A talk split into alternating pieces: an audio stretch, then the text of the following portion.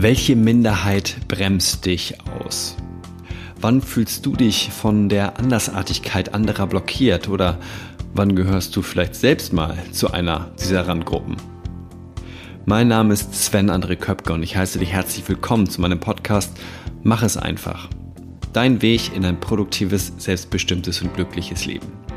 Und heute, heute grenze ich mich selbst mal aus und gebe dir gleichzeitig Inspiration mit auf den Weg, wie viel Potenzial da innen drin steckt.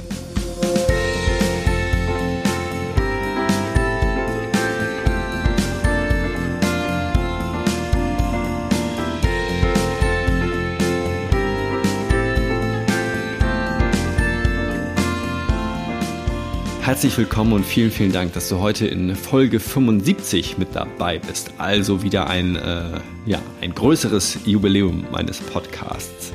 Und du bist dabei, das freut mich sehr. Also herzlichen, herzlichen Dank. Ähm, ja, die Ostertage gehen gerade zu Ende. Wenn ich das hier aufnehme, ist Ostermontag schon nach 22 Uhr. Das ist, glaube ich, eine mit der Zeiten, wo ich mal äh, am spätesten dran war, diese Podcast-Folge für die Ausstrahlung ähm, und Veröffentlichung am Dienstag früh fertig zu machen. Und das ist ein total in Ordnung, denn ich habe mir zuerst wieder ein bisschen den Druck gemacht, aber möglichst rechtzeitig ran und fertig werden.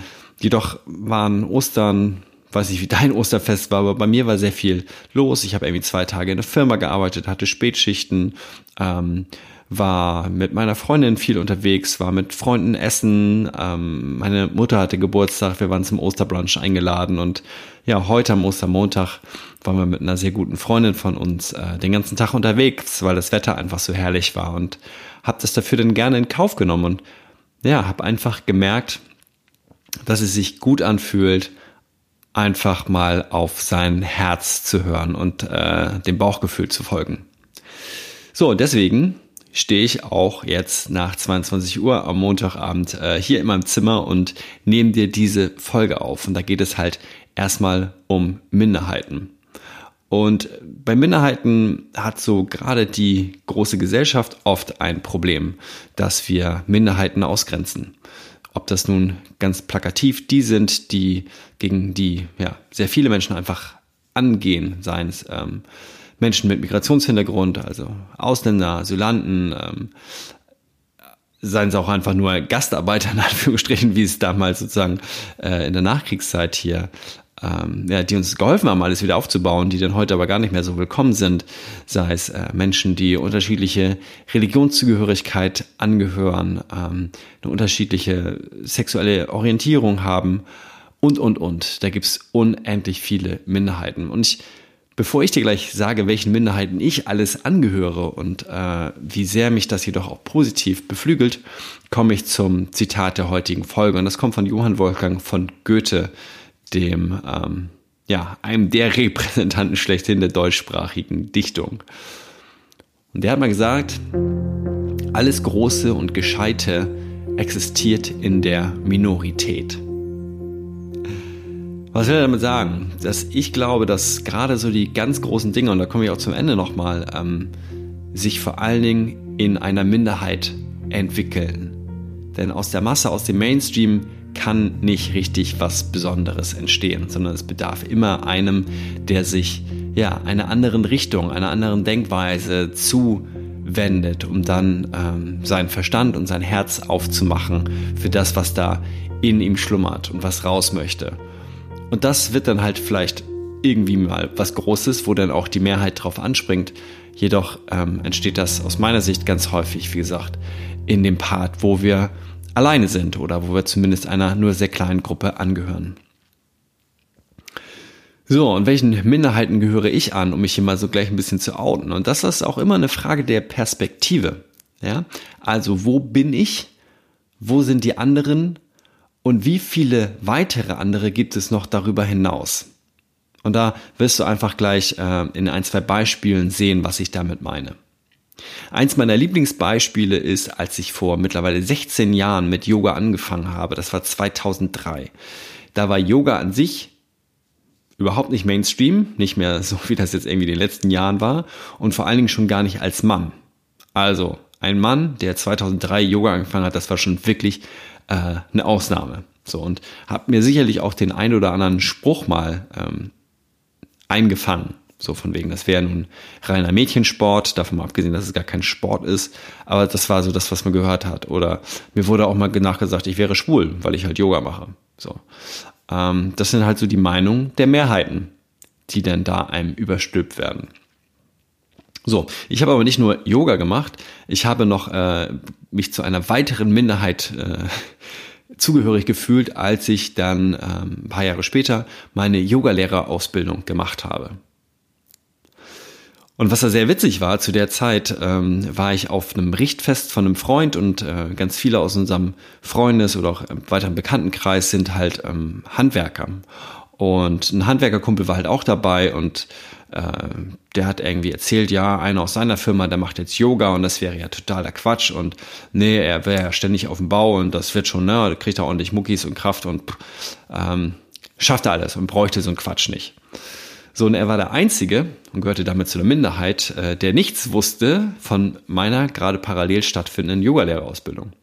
Das heißt, eigentlich war ich derjenige, der zur Minderheit gehörte, nämlich Yogalehrer. Ähm, und in dem Fall war er aber der Einzige, der das gerade witzig fand ähm, und nichts davon wusste, dass ich sozusagen mich gerade dort weiterbilden lasse. Und dann gehörte er auf einmal zur Minderheit. Das meine ich damit, wie sich zum Beispiel Perspektiven manchmal auch verschieben und äh, ja, man auf einmal von einer Minderheit zur Mehrheit wird und umgekehrt. Dann ähm, ernähre ich mich seit ein paar Jahren ähm, vegan und versuche auch meine sonstige Lebensweise so gut es geht vegan durchzuziehen und gehöre damit so zu 1, 1,5 Prozent der Deutschen. Bin da also auch ähm, eine Ausnahme. Dann habe ich meinen Zivildienst abgeleistet und gerade damals, äh, Ende der 90er, zu der Zeit, äh, da gingen die meisten noch auf jeden Fall zum Bund. Das hat sich ein paar Jahre später dann auch geändert und heute ist ja sozusagen die Wehrpflicht ganz abgeschafft. Dann, ähm, was damals in meiner Jugendzeit auch eher selten war, heute auch wieder sozusagen gehört man, glaube ich, zu, zur Mehrheit, aber damals war ich in der Minderheit, ein Scheidungskind zu sein, weil meine Eltern sich, wie gesagt, ähm, haben scheinen lassen, gehörte ich zu dieser Minderheit. Dann gehörte ich auch zu der Minderheit, die ein Studium angefangen haben, äh, gehöre dann aber auch, und ich glaube, das, das ist jetzt nur meine Meinung, ich weiß nicht, ob es nicht stimmt, aber es ist sozusagen meine gefühlte ähm, Wahrnehmung, dass ich gleichzeitig zu der Mehrheit gehört habe, die ihr Studium abgebrochen haben, also die es nicht beendet haben.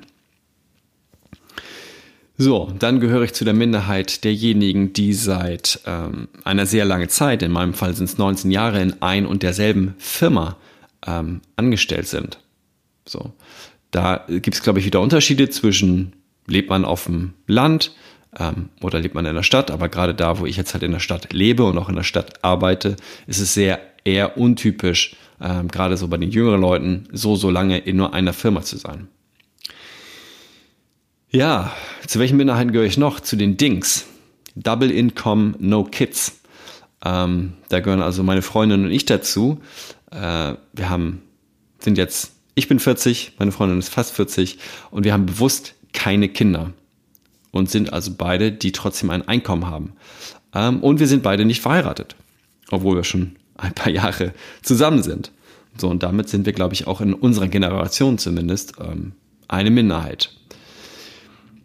Dann gehören wir auch zu der Minderheit der Eigenheimbesitzer, wobei sich das wohl gerade dreht. Da habe ich jetzt irgendwie gerade eine neue Statistik gerade irgendwie so am Hauptbahnhof mal aufgeschnappt auf diesen Infoscreens, wo stand, dass nur in Anführungsstrichen 48 Prozent zur Miete leben. Das heißt, rein theoretisch sind wir dann ja vermutlich als Eigenheimbesitzer doch wieder, ähm, gehören wir zur Mehrheit. Wo ich da immer dachte, ich bin, äh, oder wir gehören zur Minderheit. Dann, ähm, ein sehr, sehr schönes Beispiel, wo ich sozusagen aber ganz krass mal dieses Gefühl Minderheit wirklich auch gespürt habe, körperlich gespürt habe und auch offensiv gesehen habe.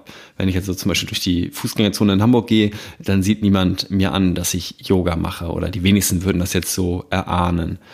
Ähm, ich war vor ein paar Jahren mit meiner Freundin in Südafrika im Urlaub so, und Südafrika an sich ist halt ein sehr, äh, auch sehr gemischtes Land, gibt es halt auch ganz, ganz viele ähm, weißhäutige Menschen, ganz natürlich auch ganz viele ähm, dunkelhäutige, schwarze mit den diversesten Abstufungen. Ähm, Und wir sind allerdings, haben ein Erlebnis gehabt, da sind wir in der Nähe von dem äh, Hauptbahnhof in Kapstadt unterwegs gegangen, äh, gewesen und sind dann auf so einen Markt eingebogen. Und so auf der Hälfte merken wir auf einmal, gucken wir um uns herum und uns ist echt so ein bisschen mulmig geworden, nicht weil wir Angst hatten vor den Menschen, aber wir hatten das erste Mal dieses, dieses krasse Gefühl, wir waren die einzigen Weißen, weit und breit. Um uns herum waren sonst nur schwarze Menschen. So, und die waren alle lieb, es war alles gut. Bloß habe ich das erste Mal dieses Gefühl gehabt oder mir auch vorstellen können, wie ist das eigentlich für jemanden, also für einen andersfarbigen Menschen in ähm, europäischen Ländern unterwegs zu sein. So gerade in Ecken, wo es denn, wo sie halt nicht in ihrer Community unterwegs sind, sondern wo sie auch alleine einfach mal sind. So hab, ja, hab mich wirklich als Minderheit gefühlt und hab auch dieses, dieses Unwohlsein einfach mal in mir gespürt, ohne dass wir gerade wirklich einer Gefahr ausgeliefert waren. Da waren wir sozusagen auch mal die Minderheit. Dann ähm, vor kurzem wurde eine Oxfam-Studie, oder das war vielleicht schon letztes Jahr ähm, veröffentlicht. Da ging es um ähm, ja, die Armut und den Reichtum und der, deren Verteilung auf der Welt. So, und wobei ich jetzt in Deutschland nicht zu den reichsten Menschen gehöre, ähm, also einfach mal, sag ich mal, zur, zur Mehrheit gehöre des, des, des Mittelstandes ähm, oder der Normalverdiener, nenne ich es mal, gehören wir weltweit gesehen zu der Minderheit der 10% der Reichsten der Welt. Das muss man sich mal vorstellen. Wir gehören zu 10% der reichsten Menschen auf dieser Welt. Also die Menschen bei uns äh, in Deutschland, die einigermaßen verdienen. Und selbst die wenig verdienen, gehören immer noch zu einem sehr hohen Prozent, äh, zu einem sehr geringen Prozentsatz der Reichsten der Welt. Das ist halt einfach, weil ganz, ganz viele, gerade große Länder, Schwellenländer wie jetzt äh, Indien oder auch ähm, China und alle anderen Schwellenländer wie jetzt äh, viele in den südamerikanischen Staaten oder auch Afrika, der Kontinent Afrika, einfach so, so viele Menschen leben und die so, so wenig Geld haben oder Wohlstand im Vergleich zu uns. So, ähm, und ja, dieses Spiel mit diesen Minderheiten haben meine Freunde und ich einfach mal gespielt. Wir sind einfach mal so durchgegangen, zu welchen Minderheiten gehören wir an. Und da einfach mal sich bewusst zu machen, dass, dass jeder von uns ganz, ganz vielen Minderheiten angehört. Und damit einfach auch mal sozusagen seine, seine Toleranzschwelle sich anzugucken. Ähm, wie tolerant bin ich anderen Minderheiten gegenüber? Weil wir immer das Gefühl haben, oder ich auch selber ganz oft das Gefühl hatte oder auch manchmal immer noch habe, ich gehöre ja zu den ähm, Deutschen, die in Deutschland leben, ähm, die ein gesichertes Einkommen haben, ähm, die in einer glücklichen Beziehung sind und so weiter. Und dann aber zu merken, okay, Moment mal, das ist zwar alles meine Wahrnehmung, das ist alles gerade mein Leben, aber das heißt nicht, dass alle um mich herum genauso ihr Leben leben, dass es allen Menschen um mich herum genauso geht, wie es mir gerade geht. Und sich das einfach mal bewusst zu machen, finde ich, ist ein sehr, sehr wichtiger Schritt in, ja, in diesem, in diesem Gefühl, was man hat, anderen Menschen gegenüber. Da toleranter zu sein, für andere offener zu sein ähm, und einfach auch mal mitfühlen zu können, wenn gerade wenn du es gerade mit einer Minderheit zu tun hast. So, und das, was ich am Anfang ähm, schon gesagt habe, ist, was ich halt auch glaube, dass jede bahnbrechende Erfindung oder auch jede inspirierende Persönlichkeit gehörte mal der ein oder anderen Minderheit an. Ja, und gerade das zeichnet uns aus.